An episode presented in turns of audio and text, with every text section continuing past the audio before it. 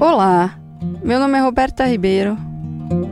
Eu sou médica e instrutora de Mindfulness e este aqui é o Mindful Moment, o programa semanal que lhe explica tudo sobre a prática que faz melhores cabeças. A história de hoje é irritação. Se você tem o interesse de encontrar equilíbrio emocional e ser capaz de permanecer em seu centro, seja lá o que for que esteja acontecendo em sua vida, este programa é para você. Toda semana descomplico a ciência de mindfulness ao mesmo tempo que ajudo você a entender que meditação não é só coisa de gente zen, oferecendo dados científicos e também a experiência sensorial. E é aí que tudo acontece. São dois episódios semanais, um focado na prática dos sentidos e o outro na elaboração dos significados. Não precisa estar em lugar silencioso, de olhos fechados e nem se sentar em posição de lótus. Qualquer momento, qualquer posição e em qualquer lugar é possível praticar. Vem comigo que te mostro na jornada deste momento de pausa na rotina para apreciar o aqui e agora e sair do automático por meio da conexão consigo mesmo. E quem sabe, ao terminar de ouvir esse podcast, você se sinta mais inteiro, inteira, seguro, segura, capitã, capitão do seu próprio barco, mesmo sabendo que não existe barco nenhum. No final do episódio, eu vou orientar como funciona o feed do Mindful Moment. Então fica comigo para você poder navegar melhor o oceano do podcast e aproveitar completamente as práticas que você encontra aqui gratuitamente. Nunca ficou irritado? Crianças se irritam com fome, com sono, cansaço. Gente grande também. E como criança, muitas vezes não consegue reconhecer a origem da sua irritação. A irritação é um sinal. É o corpo e a mente dizendo mais ou menos assim, ó: "Para tudo agora, tô além dos meus limites" sejam limites físicos, emocionais ou mentais. Ninguém é irritado, ficamos irritados. Ninguém nasce irritado. Irritação não é personalidade, é sinal, é sintoma. Humberto Maturana e Francisco Varela, dois neurobiologistas e escritores de diversos livros sobre educação e conhecimento, falam que não somos coisa alguma estamos alguma coisa nas relações. Por exemplo, quando você está com seus amigos, pode se comportar de um modo diferente do modo como você se comporta quando está com seus irmãos, ou pais, ou família. Cada grupo tem seus códigos de comportamento e interações, que obviamente não são pensados com antecedência, simplesmente acontecem ali na interação, no acoplamento das interações, das relações. Ou seja, neste tecido que nos une ao outro, na nossa relação, na nossa interação com o outro. Tá, dá para ser mais objetivo e simples? Então fica comigo, olha só. A irritação é um sintoma. Vamos pensar em um exemplo seu mesmo. Lembre-se de algum momento que você sentiu irritação. Veja se consegue se lembrar do fato que aconteceu. E o que você sentiu além da irritação? Ameaça? Desrespeito? Não entendimento? Preconceito? Imposição? Subjugamento? Cansaço? Agressão? Coesão? Constrangimento? Pressão? Humilhação, insegurança, medo, menosprezo, ofensa. Todos esses sentimentos são nutrientes para o florescimento da irritação. Por isso é que ela é um sintoma. Vamos lá. Imagine o seguinte: João, técnico de laboratório, está em um dia de trabalho como outro qualquer realizando diversos exames, dentre eles o exame de urina da senhora Carmen, que está internada na UTI. Ao soltar o resultado, que está fora dos parâmetros da normalidade, o médico de plantão questiona o resultado por não ser compatível com o quadro clínico da paciente. Ligando para o laboratório, o médico diz que o resultado está errado.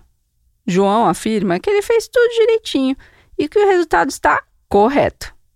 O médico insiste em dizer que não pode ser, que ele errou. João se sente menosprezado e pressionado, além de ofendido mas continua afirmando que o resultado está correto, mas já em um tom mais ríspido. O médico respondeu, e foi a gota d'água. João mandou o médico vir fazer ele mesmo o exame se ele fosse capaz. Hum. Vamos lá analisar um pouquinho essa situação. Esse cenário do médico pressionando João o levou para o encontro dos seus medos e inseguranças. Não faltou muito para que se sentisse ameaçado e pressionado. Com esses ingredientes na veia, não demora para que a irritação emerja. Irritação é um sintoma, e neste caso, de insegurança, ameaça e pressão.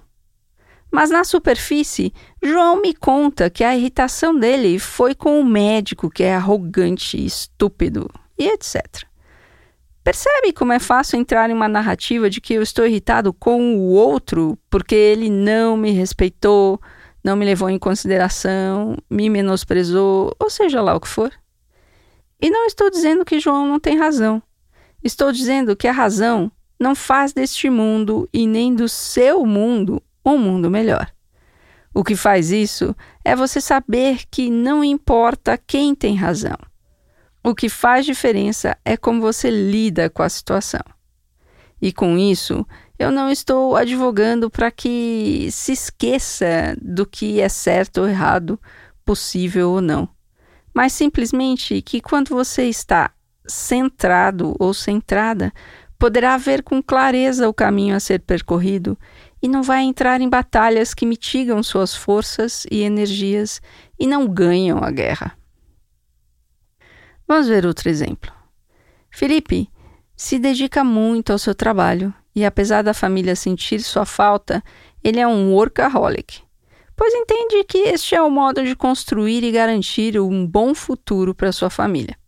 Ele realmente acredita que está dando o melhor de si para sua família. No entanto, nos últimos meses o trabalho aumentou consideravelmente com a pandemia e o home office tornou a vida complicada e a convivência estressante.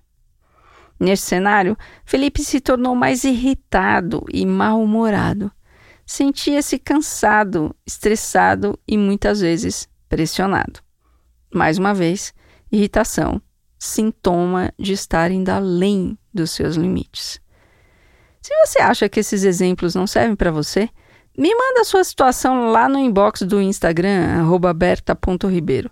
E vamos juntos construir o caminho de que a irritação é, mesmo em você, um sintoma e não exatamente a causa dos seus problemas.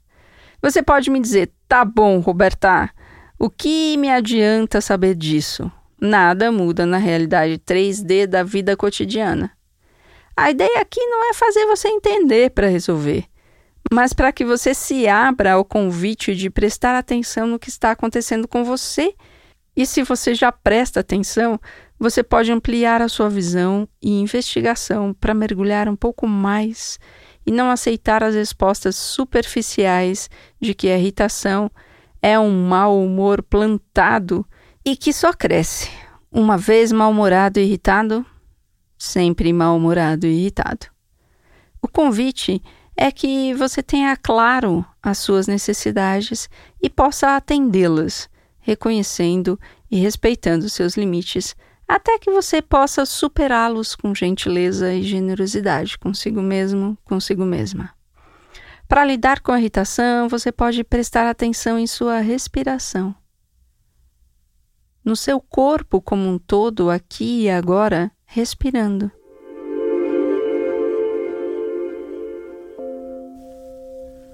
E isso pode ser mais proeminente, mais evidente para você com a expansão e contração do tórax e o abdômen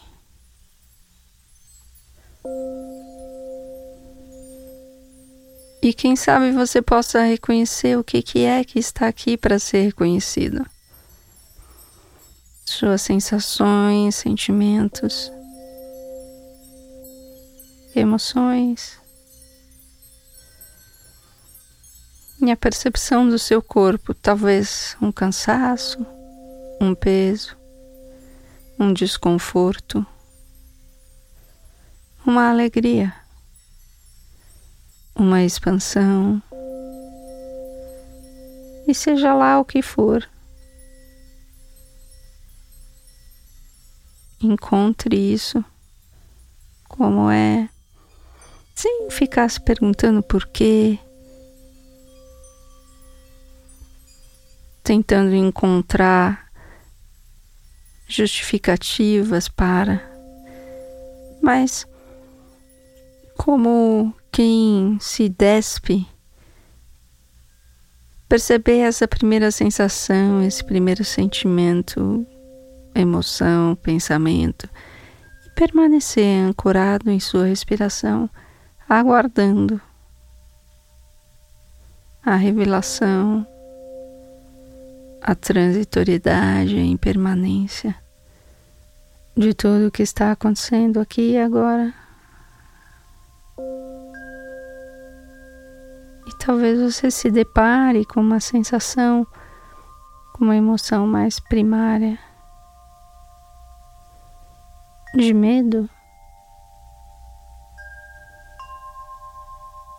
de insegurança.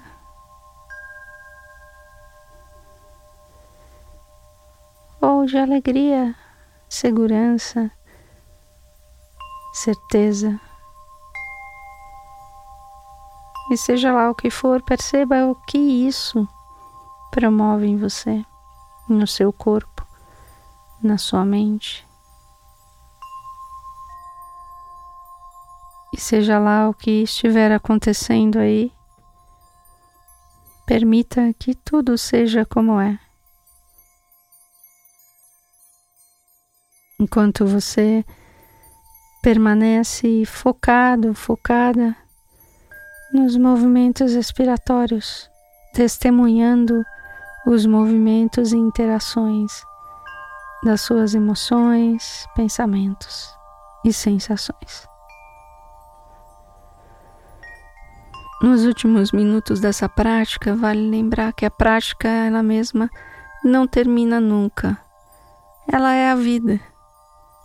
Em qualquer momento, em qualquer posição, em qualquer situação, você pode colocar sua atenção. Que você possa fazer essa transição da melhor maneira possível, com toda a atenção que é possível para você neste momento. Muito obrigada por sua prática, por sua presença. E se você gostou, compartilhe. Se você conhece alguém que pode se beneficiar com este programa, indique. E se você está chegando aqui agora, obrigada por seu interesse e deixe-me explicar um pouquinho como o feed do Mindful Moment funciona. Eu produzo gratuitamente conteúdos para todos os tipos de consumo. Se você tem curiosidade e quer experimentar mindfulness rapidinho, você pode escutar o Covid-19 em imersão. Ele traz uma prática curta e um aspecto da prática de mindfulness também bem curto.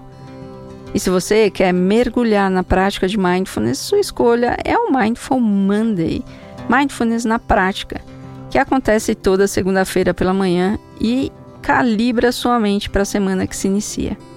E por fim, se você quer ser capitão, capitã do seu próprio barco ir para o alto mar da prática de mindfulness, o seu conteúdo é o Mindful Moment, que acontece todas as quartas-feiras e entrega o timão do barco da sua vida em suas mãos, em um conteúdo mais profundo, parrudo, cabeçudo sobre mindfulness.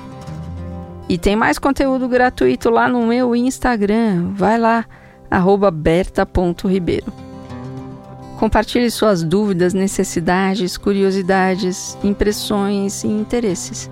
Assim eu posso fazer um programa personalizado e ajudar você a estar bem sempre, como este programa aqui.